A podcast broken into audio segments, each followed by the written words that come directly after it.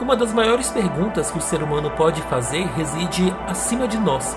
O universo é algo que inspira as mentes mais inquietas, as mentes que se perguntam coisas quase impossíveis de serem respondidas, mas que precisam começar a ser questionadas por alguém.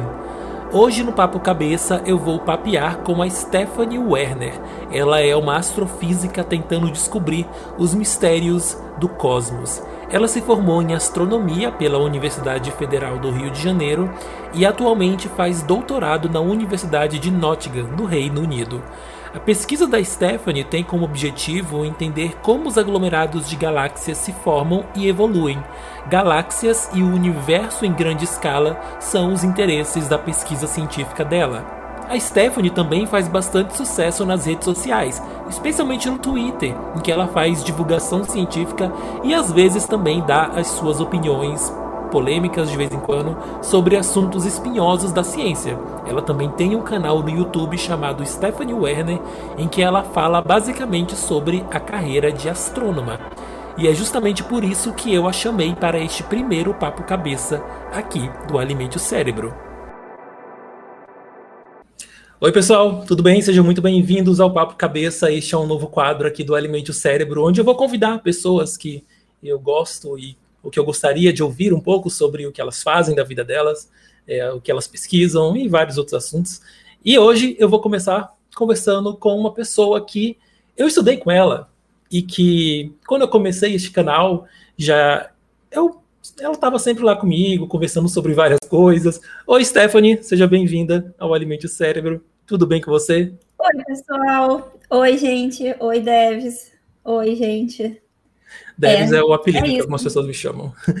Para quem não sabe, ó, inclusive, um do, eu acho que o segundo vídeo mais famoso aqui do Alimente o Cérebro é um vídeo em que eu falo sobre astronomia, sobre a carreira de astronomia.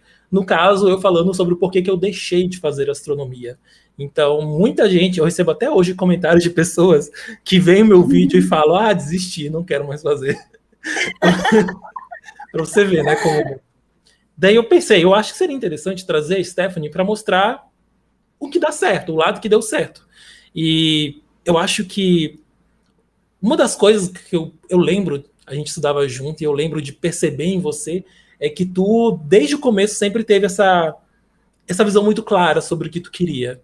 É, se você fosse falar para alguém hoje que está pensando em ser astrônomo ou astrônoma, tu acha que essa questão da decisão de tipo, a pessoa ela tem que ir, não importa qual seja a mensagem que ela ouça, ou ela tem que pesar algumas coisas ali na mente dela? Olha, eu acho que a vida. A vida pode ser muito louca. É, então, as, as coisas. Eu acho que a vida não é uma coisa de caixinhas, né? Tudo bem se você entra numa carreira e você vê que não é aquilo, e aí você vai para outra. E às vezes tem gente também que está hoje na astronomia que começou com outras carreiras, em outra carreira, achando que queria outro curso e acabou mudando para astronomia. Então eu acho que, assim, hoje, é, não só hoje, mas assim, tem algumas questões sobre a carreira que sempre foram, assim, sempre existiram, né? Por exemplo, essa questão de, tipo, para você virar um professor universitário, você vai ter que fazer a graduação, vai ter que fazer o mestrado, vai ter que fazer um doutorado. Isso é um longo caminho e que é um caminho assim que é difícil e, e é uma coisa que sempre está aí. E aí a gente entra aqui nas questões polêmicas, por exemplo, se você não tem investimento em ciência, fica muito difícil você seguir essa carreira. Porque ao longo, ao longo desse caminho você precisa do que o pessoal chama de bolsa, que é o salário do cientista. Se você não tem bolsa, fica muito difícil. Assim, a bolsa por si só, ela já é difícil de você viver em grande cidade com essa bolsa. Então já é difícil. E aí, se você não tem investimento, aí fica mais. O que, que é difícil fica mais difícil. Então, eu acho que tem essa questão financeira que as pessoas têm que ponderar. Eu acho que tem a questão também é assim, que muita gente entra assim, ah, eu gosto de ver as estrelas, não sei o que e tal, e no fim tem um monte de matemática, um monte de física, e a pessoa não estava esperando por aquilo, a pessoa achou que ia ficar olhando para o céu. E assim, não é isso. A maior parte do tempo você fica na frente de um computador, possivelmente programando, fazendo conta, ou sei lá. É, então, às vezes tem uma, uma uma quebra de paradigma do que é a carreira, sabe? E, e eu acho que, assim, sinceramente, eu, é assim, o meu caso foi assim, eu entrei, eu falei, cara, eu quero, eu sempre quis, eu sempre, na verdade, quando eu era mais nova, eu queria ser astronauta, porque eu não sabia que existia a carreira de astrônomo. Aí eu sempre quis ser astronauta, alguma coisa nesse sentido. Mas aí eu descobri que tinha carreira de astronomia. Eu falei, ah, não, quero carreira de astronomia. Eu realmente entrei, assim, falando, ah, eu quero isso, e eu sou chata quando eu quero alguma coisa. E aí eu continuei, assim, e... Mas, assim, foi assim para mim, mas não tem que ser assim para as outras pessoas, sabe? Eu acho que as pessoas têm que acho que sair um pouco dessa caixa também, que eu acho que fica muito quando você é adolescente, que você, sei lá, você tem, no meu caso, tinha 17 anos. Tipo, ah, eu vou fazer uma escolha para minha vida toda. Não, não é assim. Não é assim, né? E eu acho que não tem que ser assim. E eu acho que é, é muita pressão em alguém que é muito jovem e que não tem e que não sabe exatamente o que quer, sabe? Tudo bem não saber o que quer. E eu acho que, assim, é... é... eu acho que tem várias questões. A faculdade de astronomia também tem a questão da localidade, né? Porque não são todos os estados que tem. Tem no Rio, tem em São Paulo, no Sergipe, é no Rio Grande do Sul. Mas, então, tipo, se você quer fazer a faculdade de astronomia em específico, tu possivelmente teria que ir para outro estado. E aí você precisa de ajuda, possivelmente, financeira dos pais. E a maioria das pessoas não é rica, sabe? E aí já, já, é, já, já é um outro, mais um, um outro ponto, sabe? Então, eu acho que tem várias, várias questões, assim, mas eu acho que todos os caminhos são caminhos válidos, assim, eu diria. Sim, é uma coisa que eu, que no meu caso, por exemplo, que me fez desistir da faculdade de astronomia, teve essa questão financeira, que em certo momento começou a pesar bastante. A gente estava ali 2014, 2015, a situação econômica do Brasil começou a ficar um pouco mais difícil, né? A gente, pelo menos eu, a nossa geração, ela cresceu com muitos sonhos e muito estável, tinha bolsa para todo lado, pelo menos assim, um, tinha uma perspectiva positiva.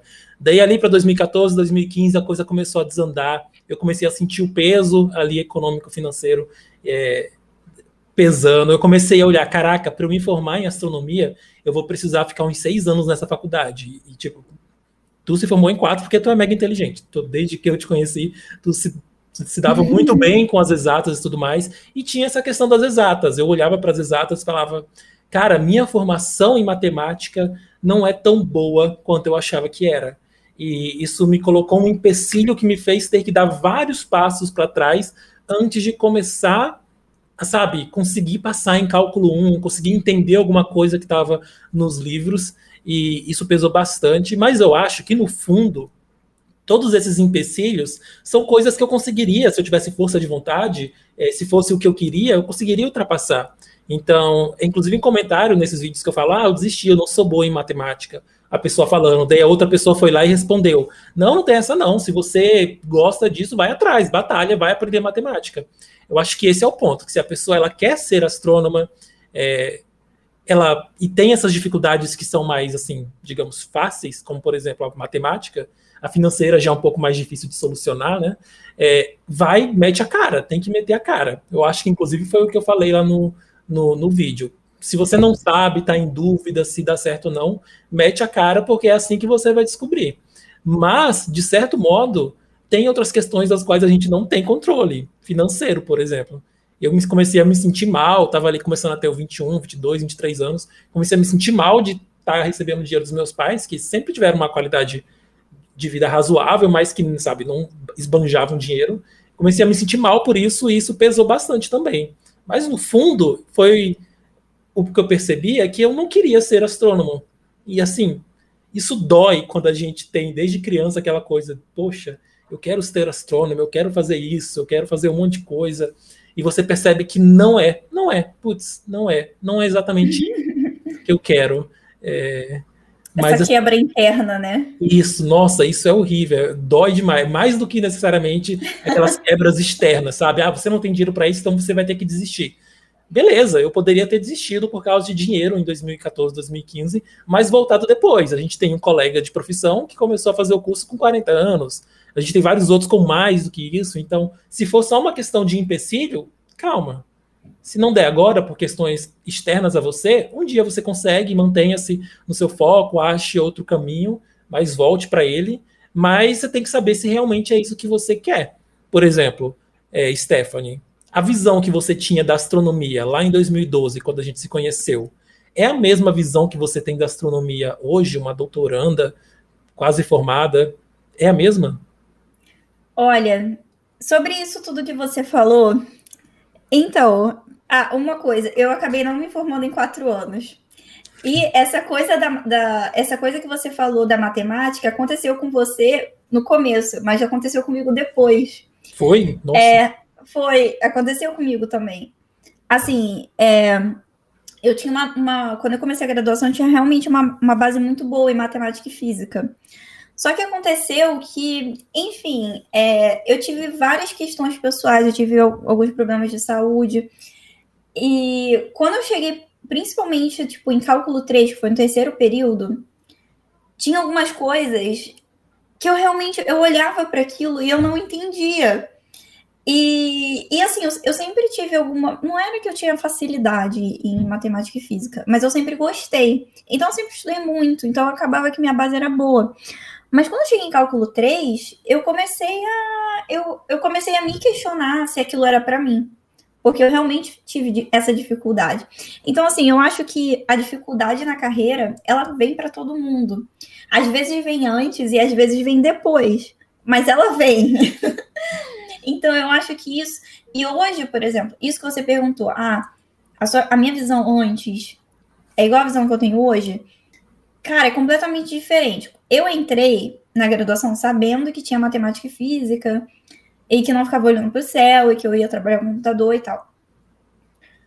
Mas hoje, o meu trabalho de pesquisa é uma coisa completamente. Assim, não é completamente diferente, mas é muito diferente da perspectiva que eu tinha, sabe?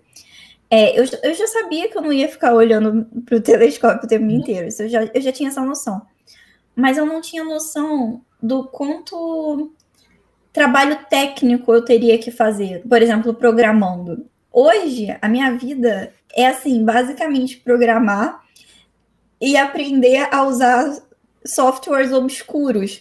É basicamente tipo softwares astronômicos às vezes um pouco obscuros. E assim, é o, é o que eu faço hoje, assim. Óbvio, tem. Assim, se você for, ca... for cavucar lá, óbvio, tem a questão científica, que eu quero entender como aglomerados se formaram, como eles evoluem e como que isso tudo começou, como que as galáxias elas são o que a gente vê hoje. É, o que que, o que, que fez o que, que fez com que, com que, o universo evoluísse da forma que evoluiu. Tem toda essa questão científica, aí tem aí os processos físicos e tal, mas isso, tipo, essa parte da interpretação é a parte mais importante, mas a maior parte do tempo eu fico fazendo, é, vamos dizer assim, é, coisas técnicas, sabe?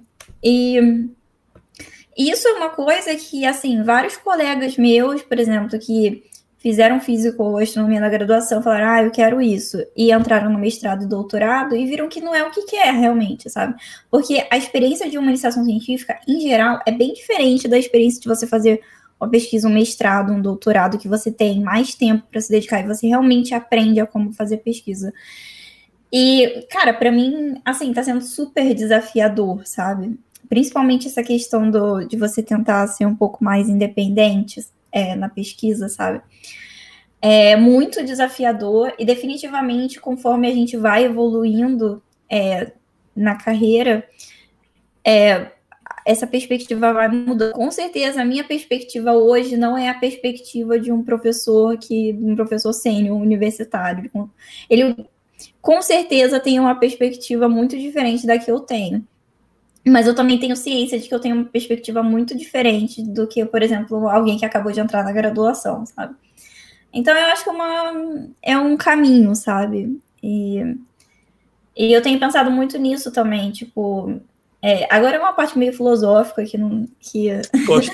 Pode ir que não, enfim, não é muito sobre a carreira, mas às vezes eu acho que assim, gente, às vezes a gente fica muito pensando em chegar lá, sabe? Ah, eu quero virar uma professora universitária, chegar lá. mas às vezes o que importa é o caminho, né? A gente tem uma vida só. E, assim, é... até lá eu vou ter que fazer, possivelmente daqui a pouco eu vou ter que aplicar para pós-doc, e, enfim, tem tudo isso. E eu acho que é um pouco angustiante com relação ao que você falou, né? Porque, por exemplo, sei lá, às vezes eu só queria ter uma casa com um monte de gato, sabe? E eu não posso ter um monte de gato porque eu, fico viajando o tempo todo. É, eu tô aqui, mas aí, por exemplo, no final do ano eu vou para uma conferência lá nas Ilhas Canárias, o pessoal tá até preocupado com o negócio do vulcão. Não. Pelo amor de Deus. Não, então, é. Não vai pular enfim. dentro do vulcão. enfim, é, é, tô indo pra ilha do lado do vulcão. E aí, mas enfim, e aí, tipo, você não tem essa estabilidade, tipo, hoje eu tô aqui, mas e amanhã? Sei lá onde eu vou estar amanhã, eu vou aplicar para o pós-doc e ver para onde eu vou. Então, essa instabilidade é um pouco, dá um pouco de ansiedade, sabe? É, de você não saber o dia de amanhã, sabe? É, e eu acho que essa é uma das piores coisas da carreira acadêmica. Mas eu não, eu, assim, eu não me vejo fazendo outra coisa, eu gosto do que eu faço. Eu não, eu não me vejo fazendo outra coisa. Assim, eu sei que existem outros caminhos. Tem muitos amigos meus, por exemplo, que estão terminando doutorado. Na verdade, assim, boa parte dos meus amigos está terminando doutorado e está indo para a empresa privada. É, porque a gente acaba tendo, desenvolvendo essas habilidades de programação e tal, e tudo que, enfim, é, eu lembro que na época, quando a gente falava de empresa privada, na minha época, as pessoas falavam: ah, você pode trabalhar, sei lá, numa empresa de telefonia que vai precisar calcular o, enfim, a questão do GPS e tudo mais. Essa era a única perspectiva que, de empresa privada que eu via na época, mas interessante isso que tu falou. Porque basicamente hoje todo mundo está aprendendo a programar, certo? E com você aprendendo a programar, um mercado enorme por aí, você consegue emprego programando, né? É uma outra, são vários outros caminhos que o astrônomo pode seguir além da carreira acadêmica. Sim, eu tenho uma amiga aqui que ela ela, foi, ela fez o doutorado aqui, aí ela acabou tá trabalhando numa empresa aqui em Nottingham mesmo. E ela tava, eu falei assim, eu estava curiosa assim para saber, tipo assim, ela entrou já como, é, uh, como é, cientista de dados sênior na empresa. E, e, eu perguntei, cara, o que, que você faz, assim, e tal. Tipo, exatamente, assim. Aí ela me explicou que ela programa e ela resolve os problemas da empresa. E eu acho, acho muito incrível, porque os programas que ela faz é exatamente o que eu faço, só que para galáxias. E ela faz para uma coisa aplicada a uma coisa humana, sabe? Uhum. Então, enfim, é muito interessante isso, né? É um, um negócio que tu falou e que me fez ficar pensando é justamente sobre essa questão da ansiedade. Eu acho que quando a gente é novo, a gente tem muito essa questão de meu Deus, eu quero o mundo, eu quero abraçar o mundo logo a todo momento e, e eu, eu quero, eu quero agora.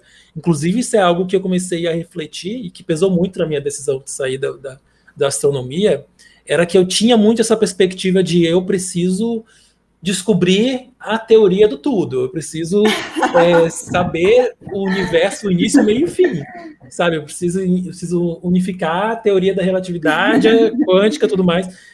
E muitas vezes o trabalho do cientista e o progresso científico no geral, ele não é ele não ele não é compatível com essa ansiedade, porque ele é lento, ele é, é tedioso em muita parte, ele de certa forma, vai, sabe, demorar, é, é demorado mesmo, você vai precisar ter um bom tempo aí, você vai, sabe, só quando você estiver velhinho, você vai começar a ter uma perspectiva de tudo que você contribuiu para a sua área naquela época.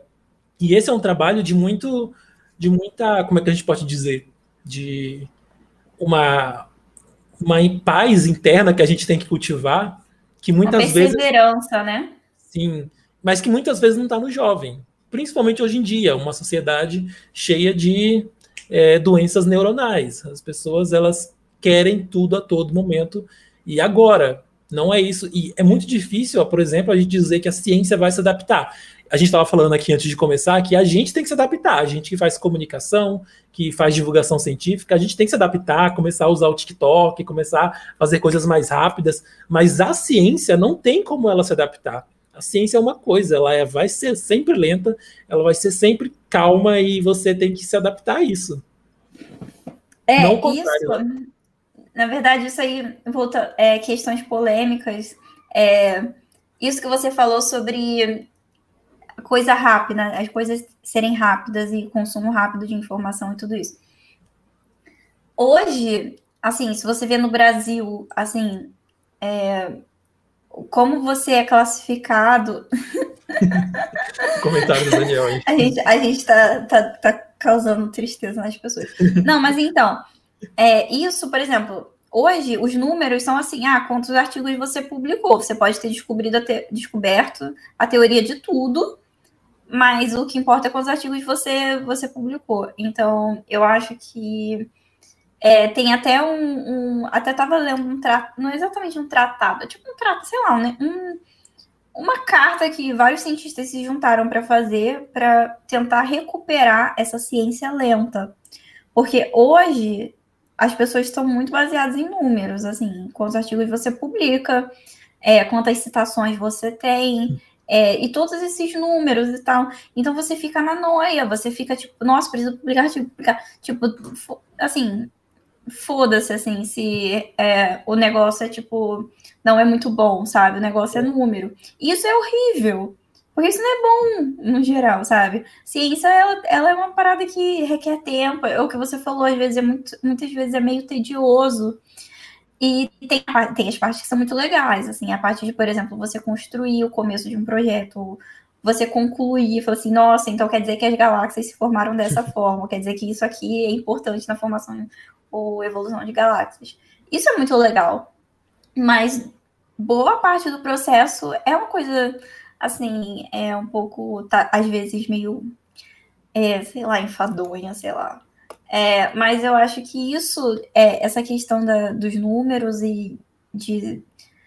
É, e, e, do consumo rápido de informação e, e tudo mais, isso acaba afet, tá afetando também a vida dos pesquisadores, sabe? Uhum. É, e não de uma forma muito boa, assim, sabe? Assim, eu entendo que as agências de fomento, elas é, é uma parada muito competitiva, ele, eles precisam comparar as pessoas, falar assim, ah, essa pessoa aqui é melhor do que a outra. Só que a realidade é que as coisas são muito mais subjetivas. Às vezes você fez um trabalho que é muito mais interessante, ou que vai contribuir muito mais é, em longo prazo do que uma pessoa que fez um monte de mini trabalho, sabe? Então eu acho que é muito subjetivo.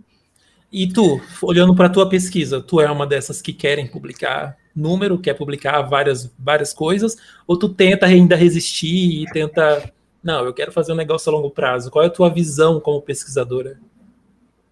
Não, eu.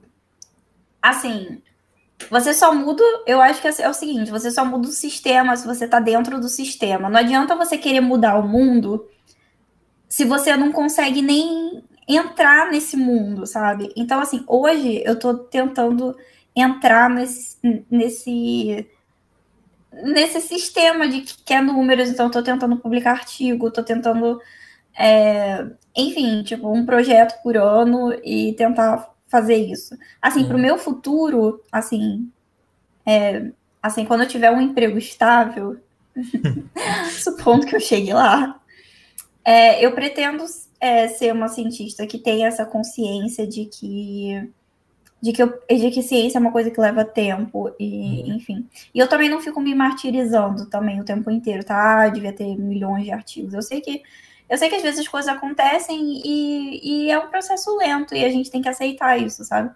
Mas, assim, eu acho que muitas das coisas que a gente quer mudar, a gente primeiro precisa ter algum poder de mudança, você entende o meu ponto? Assim, eu tenho, por exemplo, eu, eu faço divulgação científica. E eu acho isso muito legal porque Assim, eu não esperava, mas acabou que as pessoas se interessaram pela divulgação científica que eu e várias outras pessoas fa fazemos e tal. E isso é uma coisa muito legal porque eu tenho essa oportunidade de falar para várias pessoas o que eu acho e tudo mais. Mas o meu público, assim, é, o meu público é, são as pessoas que se interessam por astronomia. Meu público não é astrônomo. Eu não cheguei lá, entende? Nesse sentido, sabe?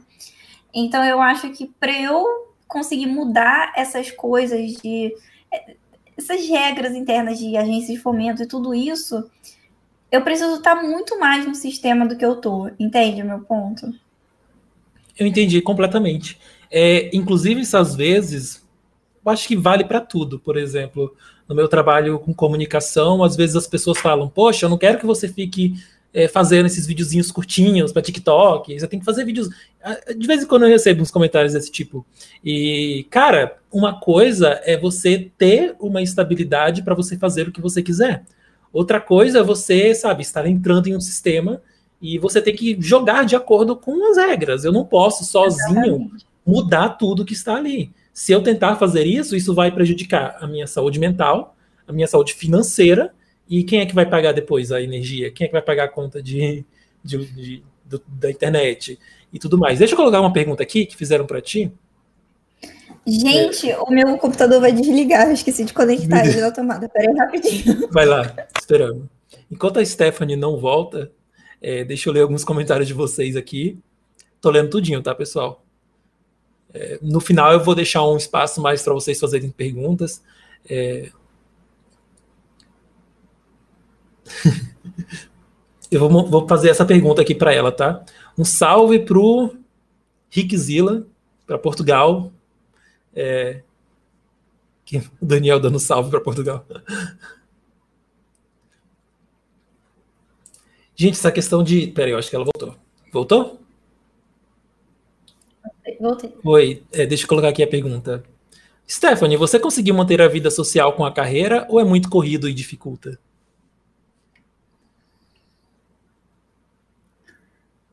Um, eu acho que assim, é, tem muito essa, essa, esse mito de que o cientista ele é uma pessoa reclusa, sabe? Eu, quando eu entrei na graduação, nossa, eu eu conheci metade da universidade, eu interagia com todo mundo. Eu ia festa, em festa toda sexta-feira. Sexta-feira você ia lá na reitoria, eu tava lá, assim, bebendo uma cerveja. Assim, eu acho que a gente tem que ter consciência de que se a gente. Se você. Se você. Você bitolar muito, você vai colapsar, sabe? É, eu acho que assim é, é, é, óbvio que se você tem algum, algum em algumas partes, por exemplo, da graduação, por exemplo, o final da graduação, eu tive que é, fazer me dedicar mais à minha IC, eu estava tendo umas matérias bem difíceis e eu tive que me dedicar a escrever o meu TCC. Nossa, foi complicadíssimo, assim, eu dei uma sumida, óbvio, porque eu não tinha tempo, eu não tinha tempo útil, assim. Então, às vezes, assim, às vezes, quando você tá perto de uma deadline, você acaba dando uma sumida. Mas eu acho que é assim qualquer profissão, assim, que você tenha. Se você tá perto de uma, de uma data ali que você precisa entregar alguma coisa muito importante, você vai ter isso. Mas, assim, a longo prazo, assim, eu não acho que que que teve danos assim. Pelo contrário, nossa, eu conheci tipo meus melhores amigos hoje, eu conheci na graduação, minhas melhores amigas e no mestrado, no mestrado tipo, eu conheci vários dos meus melhores amigos também na USP. É, conheci um monte de gente aqui em Nottingham, tenho um monte de amigo aqui em Nottingham também. Então, acho que pelo contrário, eu conheci um monte de gente muito legal, sabe, é, durante esse caminho. Então, eu acho que. E, e, e, essas coisas são feitas de forma, assim, em geral, colaborativa, né? Então, eu acho que é importante você conversar com, tipo, com as pessoas sobre as coisas e tal. E é, eu lembro que tinha algumas conversas de bar é, que eu tinha com o pessoal da USP e tal, que eram conversas assim muito. Eu nem sei explicar, tipo, muito profundas, assim, sabe? Às vezes, tipo, muito mais do que você tá em frente a um computador, sabe? Então, eu acho que.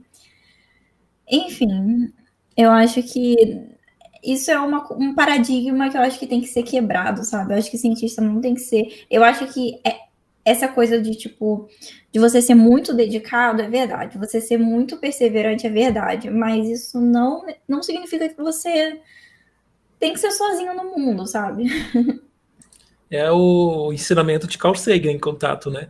No final do livro. Tu já leu, né? Não vou te dar spoiler para ti, não. Ah, tá. No final do livro, é, um, um dos arrependimentos, né, da protagonista foi que ela tentara fazer contatos com os mais distantes dos mundos, as espécies diferentes, com extraterrestres e tudo mais, e ela falhou em fazer contato com quem estava ali do lado dela, a mãe, eu acho que era o pai, não sei, acho que alguém que estava ali, ali, perto, que ela se arrependia de ter morrido e não ter curtido o tempo que a pessoa estava viva ali com ela. É, eu acho que tem essa lição, né, do tipo, você, você pode, e eu acho que toda profissão é essa, toda, toda profissão isso vale, você não precisa abdicar da sua vida social, da sua vida pessoal, em nome de um objetivo maior e, sabe, aquela parada do tipo, trabalhe enquanto eles dormem. Não, pode dormir enquanto eles dormem. Sim. Inclusive, inclusive é importante é... para pensar. Exato, para consolidação da memória, inclusive. Você não vai aprender se você não dormir. E eu acho que tem muito essa questão também e o que, que, eu queria falar? Ah, tá. Eu tava. Tu falou das questões de, das sociais que a gente tinha. E eu tenho memórias muito boas do tempo que eu fiz astronomia no FRJ, os luar, os luais que a gente fazia. Luais é, é plural? É, acho que é luau que a gente ia e tudo mais. Uma coisa que também, às vezes, a gente ia pro bandejão, a gente ficava lá na fila, demorava pra caramba, e eu lembro que, às vezes, eu e tu tava na fila, a gente começava a discutir sobre temas aleatórios, só pelo prazer de argumentar. Então, Stephanie, você acredita nisso? Não, não acredito nisso, não. Então eu vou discordar de você. A gente começava a debater só para ter alguma coisa para ficar debatendo. Eu acho que... É, eu acho legal que cara a cara a gente consegue debater sem. Sem, a plateia, surtar, né? né? Não, e sem surtar, assim, porque, por exemplo, hoje em rede social, se você tem uma opinião com que vai, assim, meio que contra a opinião da outra pessoa, aquilo ali vira uma parada pessoal, assim, virou Sim, assim, o fim do mundo, vira uma treta enorme, sabe? É, uma das minhas maiores frustrações, eu acho, na internet no geral, é isso, é você não ter a liberdade de debater qualquer coisa. É, era algo que o Aristóteles dizia e eu que eu repito aqui no canal sempre, que é sinal de uma mente bem educada ser capaz de entreter, você brincar com o pensamento sem necessariamente aceitá-lo. Você vê alguma coisa que você não discorda, vamos ver até onde leva, vamos debater, vamos ver o que acontece, mas não, né? Hoje em dia na internet, principalmente na lógica do Twitter, se você vai por um caminho que é o contrário a isso, você nossa, você não pode, você não pode questionar, você não pode falar algumas certas palavras, você tem que tratar aquilo de uma certa forma. Se você fala X, alguma pessoa falou, ah, então você é contra Y? Não, eu falei que eu sou contra X, Exatamente. não contra Y. Nossa, isso é horrível. É horrível. Você fala X, e aí todo mundo falando, nossa, ela falou Y, sendo que você nunca falou Y. E voltando um pouco nesse negócio que você falou sobre o contato, né? Tipo, assim, eu trabalho com coisas que são muito grandes. Aglomerados de galáxias são as maiores estruturas que tiveram tempo para tipo, colapsar gravitacionalmente no universo. São grandes pra caralho, são muito grandes, assim. E assim, é, eu fico nessa coisa, tipo, nossa, a gente não é nada, assim, nada, nada, a gente não. A gente não é porra nenhuma. E assim, eu acho que, ao mesmo tempo, tudo que eu, a gente tem aqui na Terra é tudo pra gente. Minha família é tudo pra mim, meus amigos são tudo pra mim, meu namorado é tudo pra mim. E é um, assim, é uma contradição que chega a ser bonito, assim, né? É uma, uma, é uma coisa completamente contraditória da gente não ser nada e ao mesmo tempo para a gente é, parece que tudo está aqui. Enfim, eu acho isso muito é um pouco angustiante, mas é bonito, sabe? Sim, não, eu, até hoje eu penso dessa forma, do tipo, às vezes, até hoje eu ainda tenho aquelas sensações de tipo, olhei pro, pro, pro céu e falo, caraca, tem, é um negócio imenso que está lá fora, sabe? É um imagine, imagine as possibilidades que existe lá fora, a possibilidade de vida extraterrestre, ou mesmo se não existir, sabe? Só o fato de ter um negócio gigante e a gente tá numa, numa merdinha ali do universo, no cantinho da galáxia, e a coisa mais complexa que existe, que a gente já descobriu, tá aqui, ó, no nosso cérebro. Não existe nada mais complexo do que isso que a gente tem, do que o fenômeno da consciência. É uma coisa muito louco imaginar que a gente é, está perto de, do, do que é a maior coisa do universo no sentido de complexidade, é, uma, é maior, maior luta contra a entropia que o universo já produziu. E, mas ao mesmo tempo a gente fica com aquela sensação de caraca, eu queria eu queria saber, eu queria também saber o que tá para lá. Eu acho que é isso que te impulsiona, inclusive, né? Você sabe que tem muitas coisas que valem a pena aqui, mas tem muitas coisas que valem a pena lá fora também, né? Sabe que se eu não fosse astrônoma, eu ia seguir carreira em neurociência. Caraca. São os dois maiores universos que a gente tem de pesquisa. Eu acho que eu sempre tive muita curiosidade sobre o, o cérebro humano e tal. E eu acho que, que é muito isso, né? A gente tem essa noção de que a gente está separado, que você olha para cima, o universo está para cima e, e tipo a gente está aqui, o universo está para cima e é isso. E na verdade não é isso. A gente é parte do universo. Então os átomos que vocês, que vocês têm nas mãos de vocês aí foram formados no, com fusão nuclear dentro de estrelas. Então, tipo, quando o Carl Sagan falava que a gente era poeira das estrelas, é tipo literal. Tipo, isso aqui que a gente é, tipo, isso aqui que vocês são, literalmente foi formado no interior de estrelas, e não só no interior de estrelas, mas em vários processos, outros processos astrofísicos super complexos que a gente tenta entender. Então, a gente tem muito essa noção de que, tipo, o universo é algo exterior, mas não necessariamente, né? A gente está dentro disso, e é também uma coisa de você olhar para dentro também, sabe? É, é, isso é muito e eu acho interessante porque as pessoas, elas, enfim, eu acho que é importante para a ciência classificar e separar coisas, porque ajuda a classificação, às vezes ajuda a gente a entender as coisas. Mas a interdisciplinaridade e essa noção de que a natureza, ela é uma coisa só, ela não tem, a natureza, ela não, não as coisas não foram criadas assim, é, pensando, ah, vamos separar as coisas. É. Então, tipo, a astronomia tipo, tem várias, tipo, tá, tá dentro da natureza, né? Então tem a astrobiologia, a astroquímica, é, toda, tipo, todas essas outras sub-áreas é, que tem a ver, tipo, da onde viemos para onde vamos, que vai para filosofia. É, então, assim, tipo, tem todas essas essas interseções, assim, sabe? É, mas, enfim, muito louco. De fato. É, Stephanie, queria que a gente falasse um pouco agora sobre a tua pesquisa, sobre aglomerado de galáxias, o que que assim, um pouco, vamos fazer um pouco as, as perguntas maiores, depois eu quero entrar na parte mais prática, a parte mais tediosa. Nas perguntas maiores, o que, que é que, que te levou a pesquisar aglomerado de galáxias? O que, que você acha que tem de interessante nesse objeto de estudo? Então, isso é uma coisa é uma, é, foi um caminho que eu não sabia exatamente. Porque assim, eu entrei na graduação, é, eu entrei na graduação com a cabeça de um aluno que entra na graduação em geral. Assim, ah, o que eu conheço de astronomia, sei lá, NASA, astronauta, buraco negro, matéria, energia escura. É o que você pensa quando você pensa em astronomia e você não, não sabe muito. E, e assim, por quê, né? Porque, enfim, é, são os objetos que são mais misteriosos e que é o que o pessoal mais faz divulgação científica.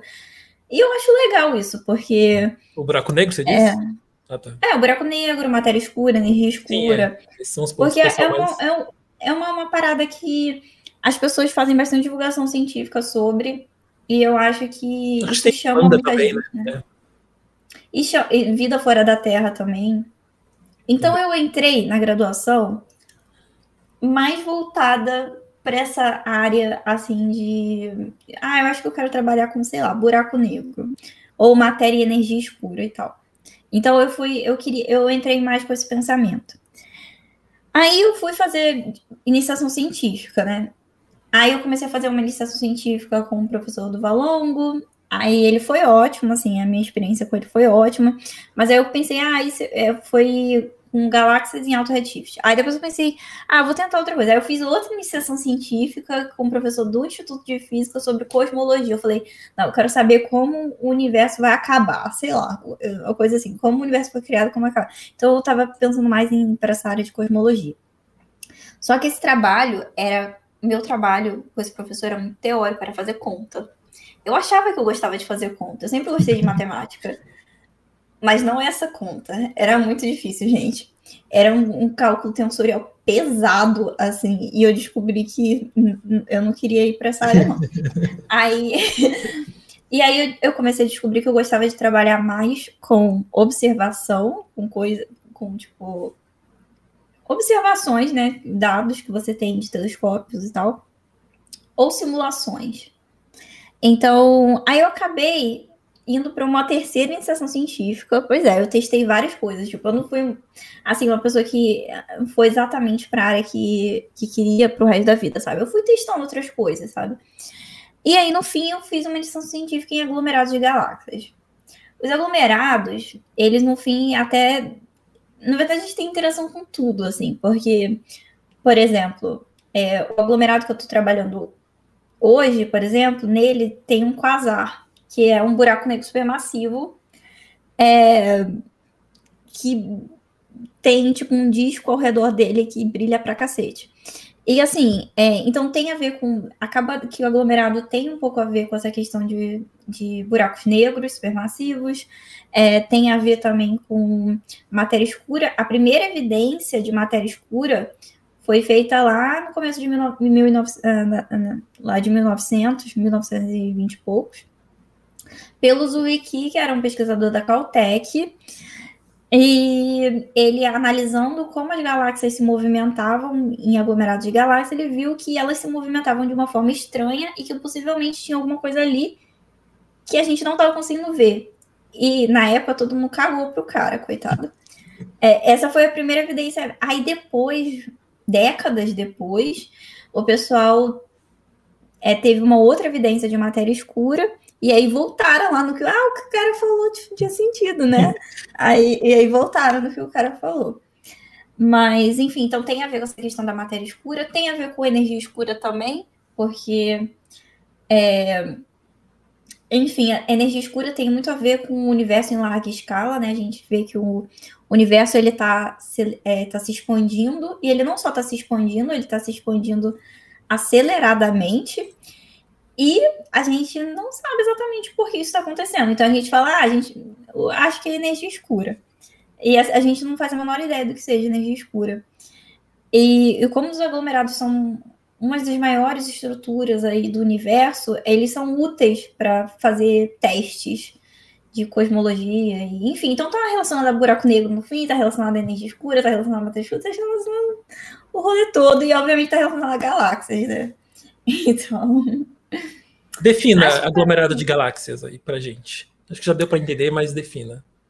Então, aglomerados de galáxias, eles são estruturas que eles são feitos é, de galáxias, ou seja, as galáxias, elas não estão sozinhas, elas estão elas, algumas galáxias do universo elas podem estar sozinhas, mas várias delas estão em grupos, que são algumas dezenas de galáxias juntas, ou aglomerados, que são centenas a milhares de galáxias juntas.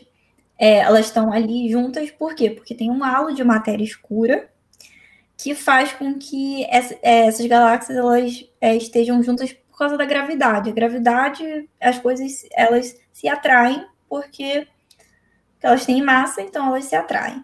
Então, se você tem muita matéria escura ali que tem massa, as coisas elas acabam ficando juntas é, por, por causa dessa atração gravitacional. E não só isso, os aglomerados eles também têm um plasma lá, que é um gás ionizado que está muito quente. E esse gás, ele. Então, quando você olha, por exemplo, para o céu, pro, na direção de um aglomerado de galáxia em geral, você, você pode ver uma bola em raio-x. Você vê uma bola, assim, você, é, em raio-x. É, e, e, isso, é, assim, bola que eu digo, tipo assim, é, projetada no céu, você vê ali uhum. um disco ali, que é esse gás é, que está ali quente, que está emitindo em raio-x. Então seria basicamente isso, essa união de matéria escura, galáxias e gás. Mas e o que mantém elas unidas é a matéria escura, no caso, então? O que, o que mantém unida é principalmente esse halo de matéria escura, então o que fica unido por causa da gravidade, basicamente. Entendi. E como é que fica? Até fizeram uma pergunta aqui. a questão da expansão do universo, porque os aglomerados de galáxias, alguns, por exemplo, têm uma interação em que uma galáxia está se aproximando, outra se distanciando e tudo mais. Isso impacta nessa expansão do universo no geral? Então, a expansão universo, ele é que existem algumas coisas. Por exemplo, é, o universo tem várias escalas. Por exemplo, existe a escala quântica, que é a escala das coisas muito pequenas. É, existem a escala, por exemplo, das galáxias, então o que acontece ali, por exemplo, Andrômeda e a nossa galáxia, elas vão colidir. Uhum. E, mas como que pode? Isso é uma pergunta que o pessoal geralmente pergunta. Como que Andrômeda vai colidir com a nossa galáxia se o universo está em expansão? Uhum. É porque elas estão muito próximas e, e, nessa escala a expansão do universo não é tão relevante. Então, como ela está muito próxima, a, acaba que a gravidade ganha vamos dizer assim. Uhum. Então, nos aglomerados de galáxias, o que acontece é que essa matéria escura, mais essas galáxias, mais essa massa do gás e tudo junto, principalmente a, a matéria escura, que é a maior parte da massa do aglomerado, é, ganha gravitacionalmente. Então, o universo em geral ele está se expandindo, mas tem algumas escalas ali que é, a gravidade ganha, vamos dizer assim, ganha briga, né? Uhum vamos dizer assim. Eu vi uma vez um artigo que eu, tipo, eu olhei e falei, cara, não faço ideia do que esse cara tá falando, mas eu achei interessante ele ter a, a coragem de, de falar.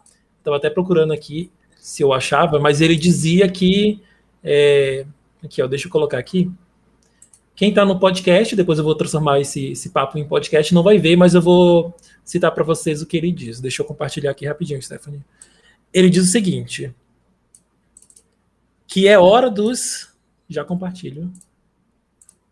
É hora dos cientistas é, superarem a ideia de que a matéria escura existe. Olha aqui. Ó. Isso aqui, ó. Foi no site Aeon, muito interessante de acompanhar. É de filosofia no geral, mas também tem bastante artigos de, de ciência. A maioria dos, dos, cosmologistas, ia falar, dos cosmólogos, dizem que a matéria escura existe. Mas até agora nós não achamos nada. Uma segunda teoria rival explica o porquê. Ele fala, dá toda uma teoria sobre o porquê que talvez a gente não precise da matéria escura para explicar o universo. Você teria algo para dizer sobre isso? Matéria escura, você acha que existe? Você defende que existe? Ó, oh. polêmica. então, Sobre isso da matéria escura, tem alguns modelos, é, principalmente modelos de física newtoniana modificada, o pessoal chama de MOND, que seriam modelos em que você modifica um pouco a física para conseguir explicar o que a gente vê sem precisar de matéria escura. O problema é que, assim, esses modelos eles fazem um malabarismo enorme para explicar coisas que a matéria, tecnicamente, a existência de uma matéria que não interage com a. Porque assim, a matéria escura, por que, por que chamam de matéria escura? Basicamente, uma matéria seria uma matéria que ela não interage com a luz, então a gente não consegue ver. E aí o que rola é que esses modelos de. Eu não sei se é o caso desse aí, do que esse cara está falando, mas o problema desses modelos de física é, newtoniana modificada é que eles não explicam alguns fenômenos, por exemplo, tem um, um, um caso que é o caso do aglomerado da bala. Basicamente é uma interação de aglomerados de galáxias. É, tinham dois aglomerados, basicamente um entrou pelo outro. E, assim, esse é chamado de bullet cluster. É, e o que acontece ali, é, uh, como as galáxias estão e como a matéria escura tá ali, estaria ali, e como o gás que eu falei do plasma é, estaria ali, tudo. A configuração que está ali, é, os, esses modelos de física modificada não conseguem explicar. Então, tem isso de que tem alguns fenômenos específicos de que esses modelos não conseguem é, explicar. E assim, são várias coisas que fazem um, uma, um malabarismo grande.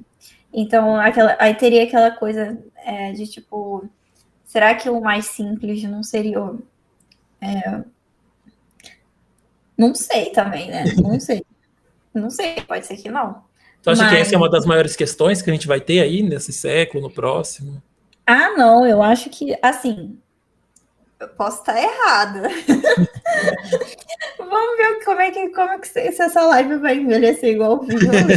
Mas tudo bem. É, eu posso estar errada. Mas eu acho que a matéria escura é uma coisa que a gente está um pouco mais próxima de resolver. Tem questões muito piores, assim, por exemplo, a questão da energia escura. Nossa, a energia escura a gente realmente não faz a menor ideia. Tipo, o que está fazendo o universo acelerar? É, tipo, se expandir aceleradamente é uma parada que realmente está um pouco. Tá muito mais nebuloso do que a questão da matéria escura. Eu acho que a matéria escura é uma parada que a gente tá. É uma coisa mais humana, assim, que tá próxima ali de. Assim, não sei se que assim, tem vários, uh, várias galera que trabalha com, com partícula e tal, tentando detectar a tal partícula da matéria escura, né? Sim. Mas, assim, hoje, a questão da matéria escura é o mais aceito, assim, por cientistas do mundo, assim, em geral, é que realmente é uma, uma matéria exótica. É, não sei exatamente se pode ser chamado de matéria exótica, mas é, talvez matéria exótica tenha uma outra definição. Mas uma matéria que não interagiria aí com a luz, assim, é, é o que é mais aceito atualmente. Mas sim, tem várias pessoas que também tra trabalham com essas teorias modificadas, assim. Mas ela, essas teorias modificadas elas não são muito populares entre o pessoal observacional, assim. Entendi. Stephanie, deixa a gente fazer uma, uma última pergunta antes da gente começar a terminar a nossa live, mais prática mesmo. A pessoa quer ser astrônomo no Brasil, quais são os caminhos que ela tem? É astronomia, pode ser física, qual caminho que ela pode seguir? E qual, o que, que ela espera, de fato, assim, vai ter que fazer mestrado, doutorado, tem vaga, como é, como é que são essas questões? Fala da parte mais prática de como ser astrônomo no Brasil ou fora. Então, é, Existem vários caminhos possíveis. O mais, o mais comum, eu acho, que seria você fazer física, porque física é uma faculdade que tem em todos os estados, então eu acho que seria o mais comum. Você faz física, e aí você entra no mestrado, e aí você faz um doutorado, e aí você entra no mestrado em astronomia, e doutorado em astronomia, pós-doc, enfim. Mas existem outros caminhos. Tem a faculdade de astronomia, que foi o que eu fiz eu tenho amigas que fizeram engenharia na graduação e estão fazendo doutorado em cosmologia. Eu tenho, eu tenho amigas que fizeram química também. Então, eu acho que agora ela está na área de astroquímica, né? É, então, a astronomia é uma parada muito interdisciplinar. Então, eu acho que, por exemplo, conheço gente também que fez engenharia e foi para a área de instrumentação, ou seja, desenvolver instrumentos para telescópios, essas coisas. Então, a astronomia é uma parada muito interdisciplinar, então existem vários caminhos. Mas, assim, se você realmente quer ser astrônomo, eu acho que o, o mais interessante seria entrar primeiro na graduação ou de física ou de astronomia. E aí você pode fazer um mestrado. Existe hoje a possibilidade de um doutorado direto, que você pula o mestrado e você faz um doutorado de cinco anos. É, assim, existem é, outras possibilidades, mas em geral, para o doutorado direto, você já teria que conhecer o professor, já ter feito uma iniciação científica com ele. Geralmente é como funciona. É, mas no fim, por exemplo, eu fiz um, o meu mestrado foi dois anos, meu doutorado aqui são três anos. Então é a mesma coisa que eu tivesse feito um doutorado direto, sabe? Então não faz muita diferença, dependendo do caminho que você for seguir, sabe? Uhum. É, e assim, é, pesquisa é uma parada super corrida. Às vezes você ter mais tempo é melhor, sabe? O mestrado foi um foi um tempo assim que realmente foi muito importante para minha formação, sabe? Então, é, eu acho que realmente foi importante.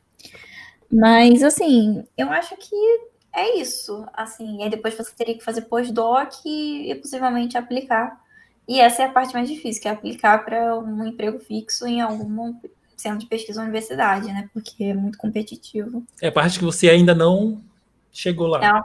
Isso, é uma parte que eu não cheguei. E tá preparada? Vai querer? eu vou tentar, né? Vamos ver como. Tá, quem quiser saber mais, a Stephanie ela tem um canal no YouTube, tá linkado aí no título. E é só clicar, ela tem vários vídeos falando sobre a carreira, pode tirar dúvidas e tudo mais. Então, tem então, uma galera que diz aí. Eu comentei aí, eu fiz um comentário aí com o meu próprio canal. Isso. Esse é o meu canal, gente. Para finalizar, Stephanie, uma coisa que eu sempre vou pedir aqui das pessoas que vierem participar do Papo Cabeça é umas indicações para a galera sair daqui, sei lá, assistir, ler alguma coisa. Primeira coisa que eu quero saber de tu é uma indicação de algum filme, de alguma série, de algum anime que eu sei que tu gosta, sei lá, alguma obra audiovisual. O que, que você tem para indicar pra gente? Ah, eu acho que o mais clássico de todos, quando se fala em astronomia, é Cosmos. é, eu acho que Cosmos é, enfim, é, a série é, começou lá com Carl Sagan, né? Uh, tem essa versão antiga, e mais recentemente tem agora a versão com The Grace Tyson, que, enfim, super. Acho que vale a pena tanto a antiga como a nova. E filmes, ó, tem um filme que o pessoal que é muito popular, até entre os astrônomos, que é o Interestelar. É, é um ótimo filme. Contato é um ótimo filme. É... Eu gosto do filme Perdido em Marte também. Uh, teve uma, tem uma série que, que é chamada O Universo, é uma série um pouco mais antiga, é, que foi uma das séries que, na verdade, me incentivou a, a chegar na carreira. Então, tipo, eu assisti ela quando eu era adolescente, né? Uhum. Então.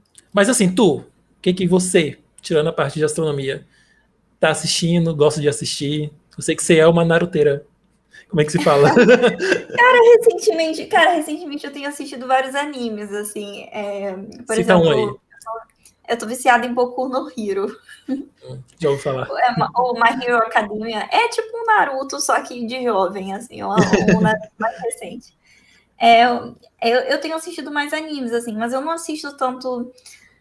Eu não tenho assistido tanto animes de astronomia. Tem um anime que é de viagem no tempo, que é em Steins Gate que é um anime sobre viagem no tempo, assim. Meu namorado adora, assim, esse, esse anime. Mas tá. eu não. Mas recentemente não tenho assistido muito anime de astronomia, não.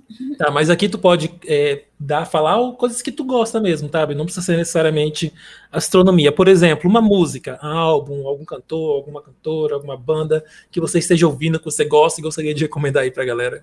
Cara, é tão difícil isso. Ó, oh, tá, eu vou abrir meu Spotify aqui. Né? Abre aí.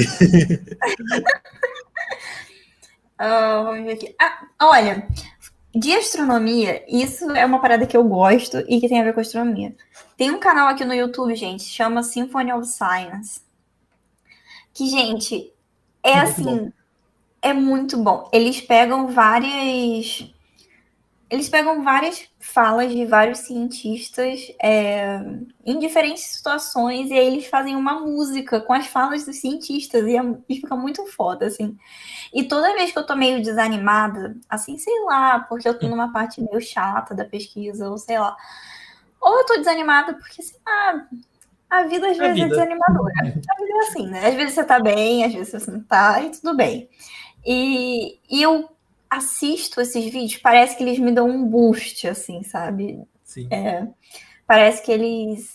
Não sei, eles me inspiram muito. Então eu recomendo muito esse, esses vídeos aqui do YouTube, o, do Symphony of Science. Ó, músicas. Gente, eu. Sabe aquela pessoa que fala, ah, eu sou eclética? então, essa pessoa, ah, eu sou eclética, porque realmente escuto tudo. Eu escuto rock, eu escuto metal. Inclusive, é, o pessoal aqui fica falando que às vezes, que às vezes, tipo. É, enfim, agora não, não tá tendo, tem essa questão, toda essa, essa questão da pandemia e tal, não tô podendo ver meus amigos, mas quando eu vim para cá, é, o que acontecia é que, é, enfim, algum, eu, eu, eu vim para cá, acho que tem o que, dois, tenho, tem um ano e, e 11 meses, né? Então, eu meio que cheguei aqui em novembro e a pandemia começou em, em abril, sei lá. Mas eu tive um tempo de socializar com as pessoas. E durante esse tempo, o pessoal me chamava de corta vibe, porque eles colocavam, porque eles colocavam várias músicas eletrônicas e tal, e eu falou assim: "Ah, cada um escolhe uma música". E eu colocava um metalzão lá. eu colocava um metalzão assim, e, enfim, mas eu não escuto só metal. Eu escuto também pop, por exemplo, tem música aqui do Lil Nash. Uh, às vezes eu escuto, é, tipo, sei lá, música eletrônica. Aí tem, tipo, sei lá, Linkin Park. Eu, eu escuto funk também, às vezes eu danço funk. É, tem uma, uma banda. Stephanie, de... um passado obscuro que me surgiu agora, uma memória que eu desbloqueei. Você já fez um funk, não foi? Não, isso, pelo amor de Deus. Isso, isso Próxima não, pergunta, isso... Stephanie. Um livro. Nos indica um livro. Vamos esquecer isso. Viu do nada. Um assim, livro. Um livro. Um livro. Uh, Contato é um ótimo livro, a gente já falou sobre isso. Mais um livro que eu sempre falo pro pessoal. Até esses dias me mandaram uma mensagem no Instagram. Uma pessoa me mandou uma mensagem no Instagram falando: Ah, eu comprei esse livro porque eu não aguento mais você falando desse livro. Que é O Mundo Assombrado pelos Demônios, do Carl Sagan. Que é um, um livro ótimo. Que ele. Eu acho que esse livro ele mudou muito a minha forma de pensar, sabe? Sim. É, e mudou muito a minha forma de pensar. Eu tinha várias. É... Gente, para você ter uma ideia, quando eu era mais nova, eu tinha. Tem, é... tem vários desse. Tinha o Orkut, né? Quando eu era mais nova, não sei nem se vocês lembram disso. E aí tinha a comunidade do Observatório do Valongo. Eu tinha 14 anos e eu já estava pensando, ah, eu quero virar astrônomo e tal. E aí eu perguntava várias coisas lá no, no grupo, né? E eu com 14 anos. E aí tinha um professor que sempre respondia. E tem até o registro de eu perguntando de Nibiru lá, porque eu, eu não sabia o que, que era Nibiru. E assim, depois que eu li o Mundo Assombrado pelos Demônios, é aquela, aquela coisa de toda aquela desmistificação, né? De que, enfim, a gente não pode acreditar em qualquer coisa que o pessoal, que as pessoas. A gente não pode acreditar em qualquer coisa que a gente ouve por aí, né? A gente tem que ser crítico e conferir as fontes e, e, e raciocinar se o que a gente, a informação que a gente está recebendo tem sentido e faz sentido, né? Então, esse é um livro que, assim, mudou muito nesse sentido, sabe? É... Stephanie, uma última pergunta só para finalizar. Você acha que a ciência é um modo de pensar mesmo, como Carl Sagan dizia? Ou é só uma técnica, é um negócio que o pessoal faz aí? Você acha que todos os cientistas têm uma visão que, sabe, é, é diferente mesmo, ou sei lá, tem muito cientista por aí que só aplica as coisas, só abre o programa e faz as, os cálculos lá e acabou, é isso. Na vida dele continua pensando da mesma forma. Então, essa é uma pergunta muito interessante, né? Porque eu concordo com isso, que a ciência é uma forma de pensar, mas eu acho que tem muito cientista que não aplica isso na própria vida, sabe? É, assim, no sentido de. E eu não acho que a pessoa tem que ser obrigada, sabe? Eu acho que o ser humano ele é formado de muitas de muitas partes, sabe? E eu acho que muitas nossas muitas partes nossas são incoerentes, sabe? E eu acho que isso acontece com muitas pessoas. Então, por exemplo, tem muitas pessoas que, sei lá, estão aplicando o tempo todo o método científico, mas às vezes não usa o método científico para hum, alguma coisa da vida do dia a dia, sabe? E tal. É, mas eu tendo a concordar com o Carl Sagan, sabe? Eu acho que ciência. As pessoas pensam assim, ah, astronomia, ah, planetas, Marte, é, galáxias, buraco negro. E não é sobre informação, é sobre. É sobre como você chegou nessa informação, né?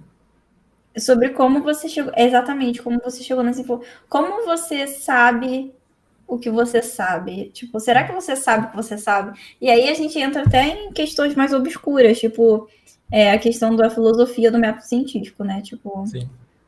Toda, toda essa questão e tal. E, é, mas, enfim, eu acho que é aquilo, né? É o que o melhor que a gente tem até agora. Concordo. Stephanie, muito obrigado por ter aceitado bater um papo aqui comigo. Nossa, eu acho que essa é a primeira vez que a gente se fala, desde aquele daquela época, assim, ao vivo. Nossa. Sim, sim. E foi, foi um papo muito bom, assim. Eu tô, eu tô até pensativa agora. Assim, que bom. É, uma, é, um dos meus objetivos da vida, deixar as pessoas pensativas. Muito uhum. obrigado mesmo por ter topado. Sigam a Stephanie, gente, o canal dela tá aí. no Twitter e tudo mais, mas Twitter tu acha que o pessoal já segue já. É, muito obrigado, Stephanie. Quer falar alguma coisa no final? Ah, gente, é... então vou aproveitar que eu tô aqui para fazer o meu jabá, entendeu? Eu tenho um canal no YouTube. É, é isso. Eu espero que vocês tenham gostado dessa conversa. Eu acho que eu... É, uma coisa que eu adoro em lives é que eu acabo aprendendo muito. É... Então eu acho que. E eu acho que é como as coisas têm que ser, sabe? Eu acho que conhecimento não é uma coisa que tem que vir de um, em uma direção só, de uma pessoa para outra, mas é uma coisa que tem que ser. É, uma coisa que tem que ser misturada, você tanto dá quanto você recebe, sabe? E, enfim, é todas essas perguntas que você me fez aí, é, várias delas estão aqui, meio que. Certíssimo. Obrigado, Stephanie, com essa reflexão super profunda que nos despedimos por aqui. Valeu, pessoal, que acompanhou e até a próxima. Papo Cabeça. Tchau. Tchau.